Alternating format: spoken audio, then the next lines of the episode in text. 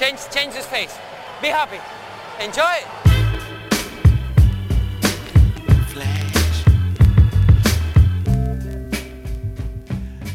Está começando mais um episódio do podcast Dentro do Garrafão, podcast no qual a gente fala sobre tudo que está rolando no universo da NBA. Meu nome é Matheus Manes e junto comigo está Lucas Patti. E aí, Matheus?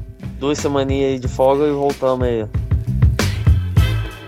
Voltando com o nosso podcast, a gente ainda tem mais uma pausa antes de, de voltar ao podcast normal, né? Só daqui a duas semanas. Até porque, Paty, não tá rolando nada, né? A gente tava falando Não. aqui como é difícil montar uma pauta, né? Porque tem muito pouca coisa acontecendo na NBA por agora. São aqueles poucos jogadores que ainda estão sem contrato, que estão negociando, um ou outro assina alguma coisa. Não tem muita gente jogando, tem até campeonato internacional acontecendo. A gente já falou do Dante Jackson, se machucou, até o Valanciunas, que a gente vai jogar hoje também, se machucou jogando internacionalmente, mas parece que tá tudo bem. E tirando isso, de NBA e NBA mesmo, não tem nada rolando, né, pai? Nada. Tá rolando a WNBA, eu acho.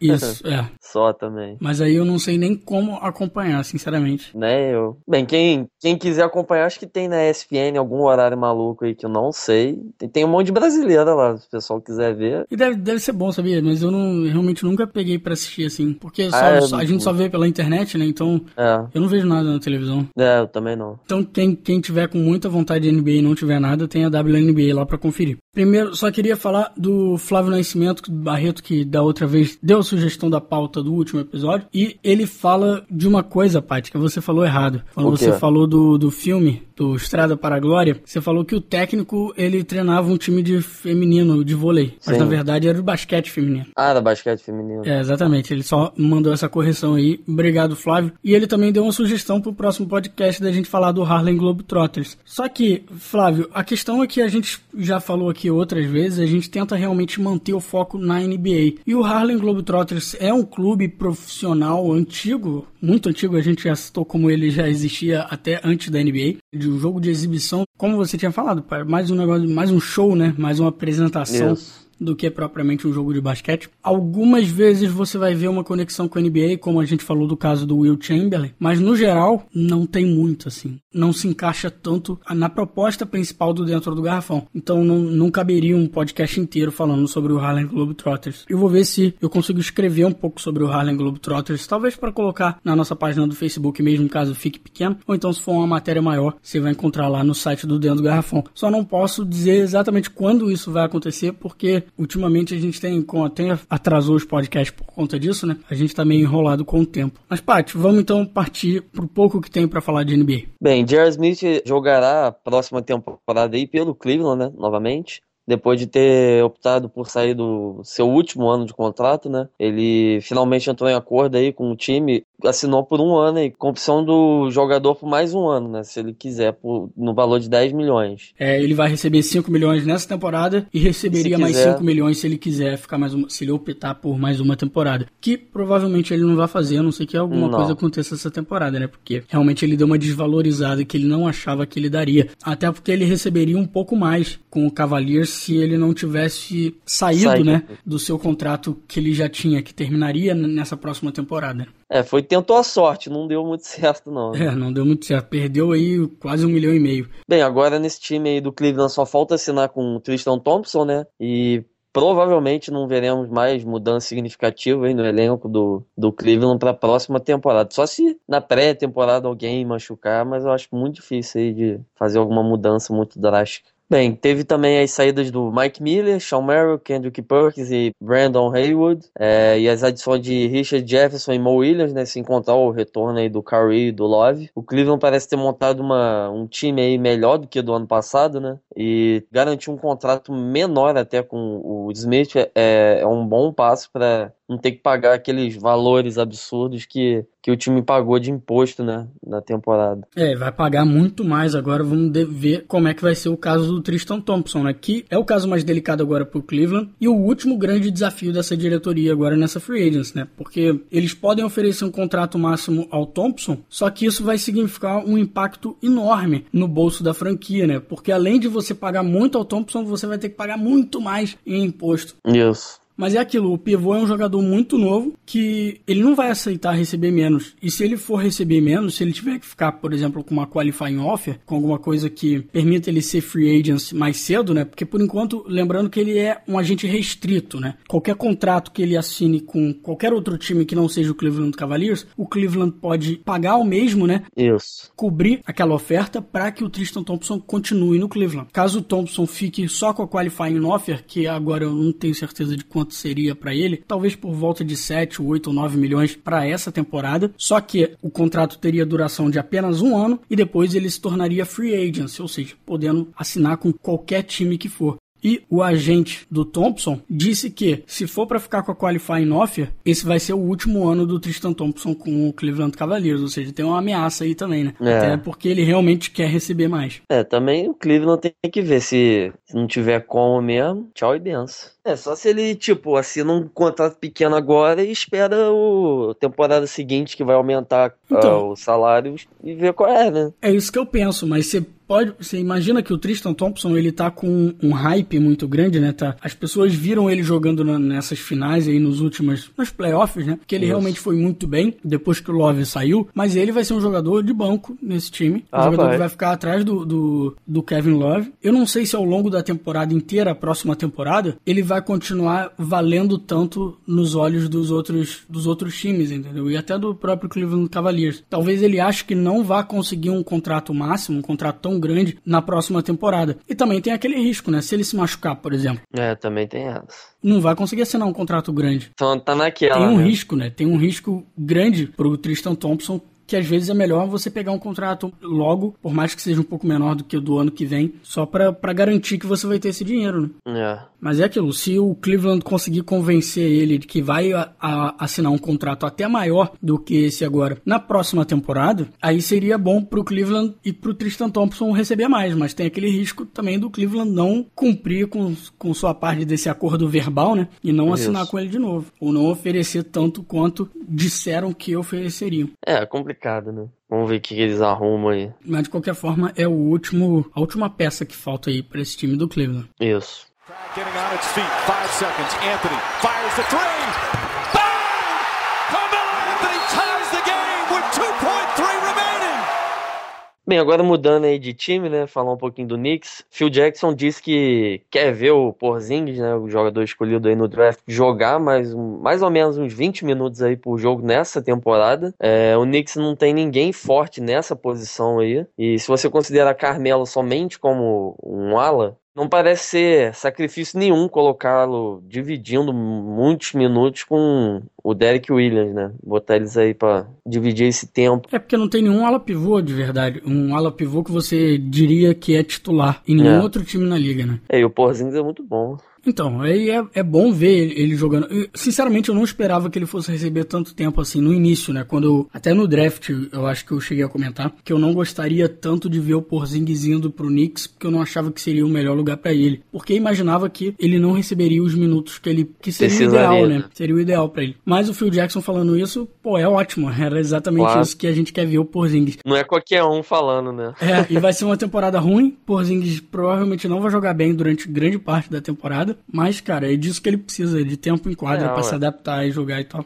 Só entra no esquema jogando. Pô, e ele ali de ala pivô e o Carmelo de ala, acho que acho que dá certo. Eu gosto muito do Carmelo jogando de ala pivô. Para mim a posição ideal do, do Carmelo jogando de ala pivô. Mas com um cara como Porzingis, deixa o Carmelo jogando de ala mesmo. Bota o Porzingis para jogar de ala pivô. Quando você quiser ir small ball, sabe? Bota o Porzingis de pivô e o Carmelo de ala pivô e, e vambora, sabe? E tem aquela questão, né? Os dois são arremessador de três. Aí fica só o quem não arremessaria isso seria só o nesse no elenco, né, do vamos dizer do time titular, caso o Porzingis fique como titular, seria só o Robin Lopes. Né? Que é pivôzão, pivôzão mesmo.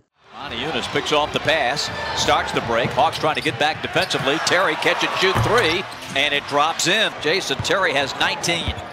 Bem, vamos agora lá para para Houston, né? Jason Terry renovou aí com o Houston Rockets por mais um ano, indo para sua 17 temporada na NBA aí, é um dos caras que mais jogaram na NBA, né? Que é o que jogou a maior parte da sua carreira lá em Dallas, né? Ao lado do Dirk Nowitzki, que inclusive foi campeão, tendo um papel importante lá no ano de 2011, quando ganharam do Miami. É, temporada passada foi a primeira dele em Houston, de fato. E apesar da idade indo aí para 39 anos, Terry foi o melhor arremessador de três da equipe e ele vem para fechar o banco né, da equipe, que renovou com o Beverly e também conseguiu o Ty Lawson, que mas perdeu lá o, o Prigione pro Clippers, né? Não é uma perda, assim, por, pra mim, tão grande, mas... É, não é uma... é uma... perda tão grande, mas já que você, você conseguiu o Ty Lawson, você tem o Beverly, mas você precisa pelo menos de mais um terceiro jogador aí para ajudar na equipe, né? E, e, o Terry seria esse cara. Até porque, imagina, se o Beverly se machuca de novo, supondo... É verdade. Ou o Ty Lawson não só. consegue resolver os problemas dele lá. Não. Então, conseguiram um cara mais novo, um Ty Lawson, então pelo menos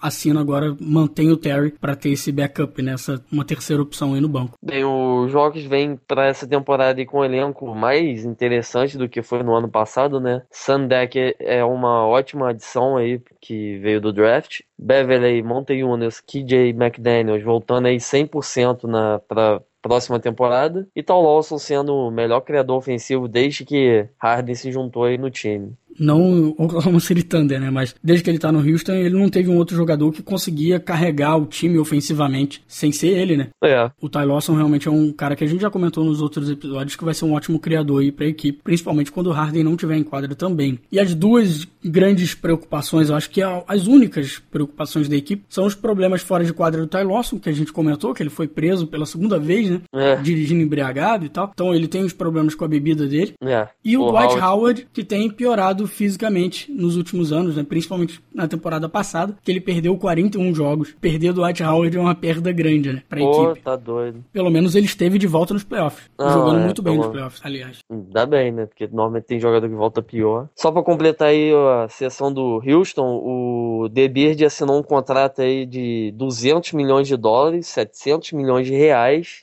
divididos em 13 anos, assinou com Adidas, né? 15 milhões por temporada a mais aí. Isso ele vai, ele tem 25 anos, ele vai ter receber esse valor aí até os 38 anos aí, né? Praticamente. Às vezes ele nem tá, vai estar tá jogando mais, mas vai estar tá, vai tá recebendo isso aí. Como é que pode, né? É, lembrando só que a Adidas, que tem o atual contrato vigente com a NBA, assinou com, com a Liga por 400 milhões, né? Ele tá quase que recebendo metade do que a Adidas paga pra NBA. E como você tinha falado antes, a Adidas tá dando, dando adeus, né? Pra esse patrocínio da NBA nas próximas temporadas. Isso, vai assinar com a Nike aí por alguns bilhões.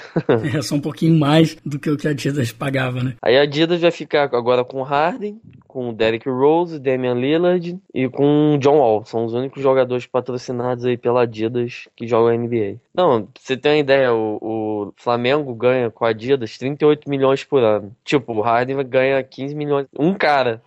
Lowry, JV, good, and Valanciunas, what a night! Enfim, mas vamos, vamos sair dos Estados Unidos aí. Vamos. Notícias do Canadá. Bem, o Jonas Valenciunas aí concordou em aumentar seu contrato aí com o Toronto, né, por mais quatro anos, 64 milhões de dólares, não é pouca coisa. 16 por ano, né, para um pivô com potencial que o Valenciunas tem. É um ótimo valor até. Mas ele precisa de um espaço aí na equipe, né, coisa que ele não conseguiu ainda jogando por Duane Case, né. Jogadores vindo do banco, ele consegue mais tempo que ele até. É, e o, o Case é um técnico defensivo, né, inclusive ele foi assistente do Rick Carlisle, do Mavericks de 2011, que ganhou o título em 2011. E tem hoje em suas mãos um elenco muito ruim defensivamente. E no entanto, ele encontrou maneiras de melhorar o esquema da equipe, né? Fazendo que, que seus jogadores defendessem em conjunto, tentando diminuir aí o impacto das limitações defensivas de cada um. Mais especificamente, eles defendem agressivamente com o head, né? Aquele mesmo estilo defensivo que o Miami Heat utilizou nos quatro anos que foram os finais aí, com o Bosch sendo o âncora defensivo da, da equipe. Isso. E o Valanciunas é um gigante, de 2 metros e 13 com 110 quilos, que não tem a mobilidade e a velocidade necessária para fazer o que o Bosch fazia com maestria, né, naquele time do Heat. Então, o Valanciunas, ele é conhecido por ser um péssimo defensor, mas talvez isso tenha muito a ver com ele não se encaixar no esquema defensivo da equipe também, né? Não que a gente esteja defendendo que o Valanciunas como ele sendo um bom defensor em outros esquemas. Ele não é, realmente ele não é um grande defensor, mas ele não é o nível Ennis Canter que esse estilo do Dwayne Casey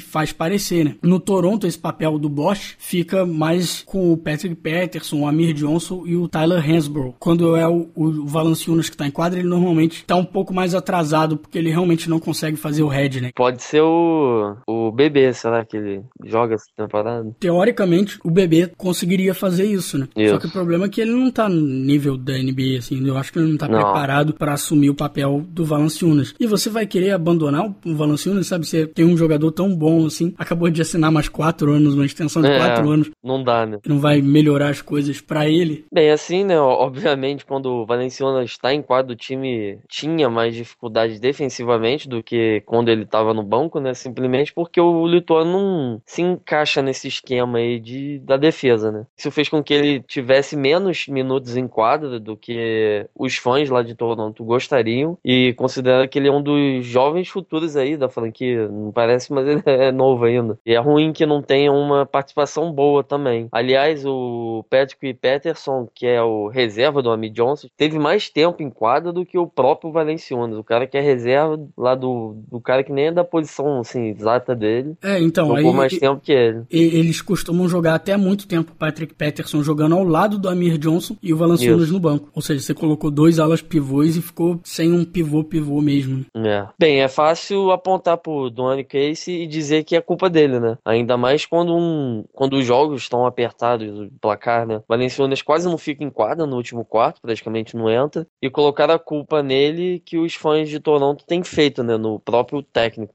Casey não, não pode ser um ótimo técnico, mas ele também não é um cara que é burro, né? Como falamos antes, quase a equipe inteira do Toronto é muito limitada defensivamente. O esquema atual existe justamente para tentar fazer com que o time não seja decepção terrível, né? Desse lado da quadra. É, o Valanciunas ele precisa de um estilo mais conservador defensivamente para que ele não, não prejudique a equipe, né? Mas o Case também precisa de um elenco que possibilite que isso seja feito para aproveitar um dos seus mais eficientes jogadores ofensivos, que é isso que o Valanciunas é. Até porque esse estilo agressivo de jogo, esse estilo agressivo de defesa, ele não se mostrou sustentável ao longo de uma temporada inteira ainda, né? No ano passado a gente viu o Toronto começar se- sendo talvez o melhor time do leste, para depois uma sequência lamentável de derrotas na segunda metade da temporada, né? E depois aquele vexame nos playoffs, jogando em Foi. casa contra o, o Washington. O time deu uma piorada muito grande no metade de temporada pro final, né? Uhum. E para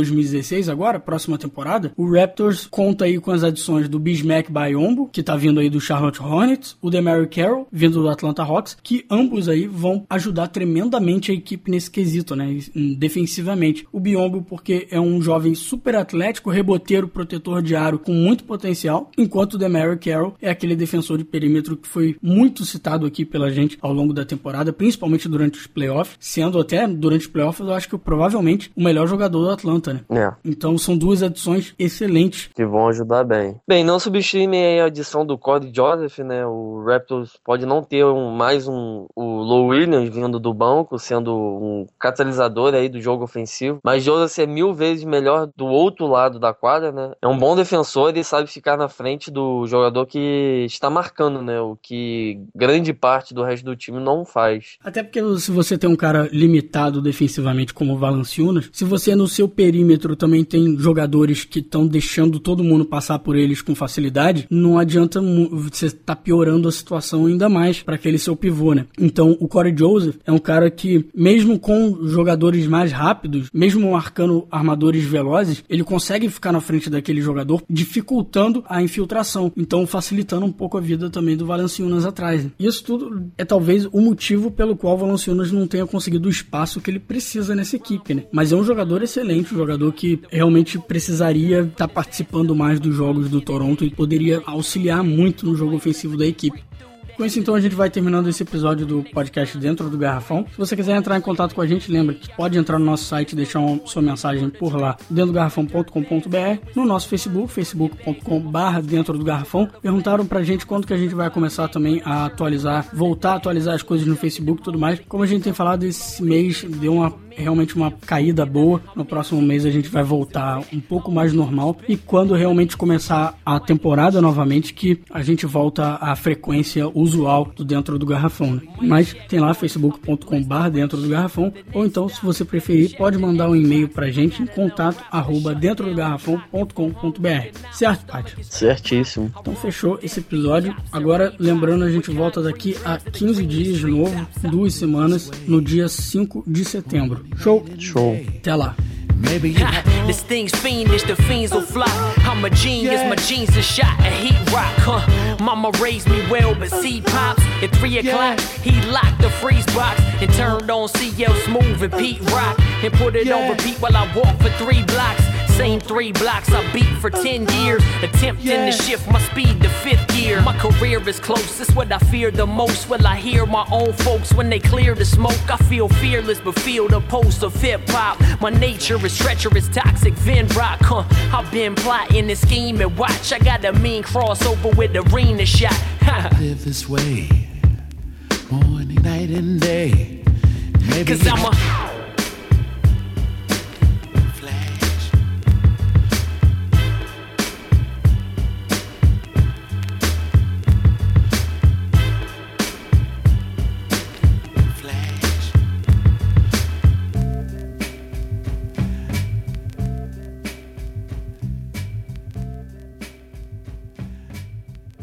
Só tô, só tô vendo aqui o time do, do Toronto, tem 17 jogadores. Ué, mas um monte de time tá assim agora porque Não, e tipo, tem Luiz Escola. Sim. Eu não sabia que Luiz Escola tinha do Toronto. até o início da temporada você pode ter vários jogadores, entendeu? Ah, Então muitos times ficam até com 20, 21, 22 jogadores. Você vê, vai ver o Boston quantos jogadores tem lá.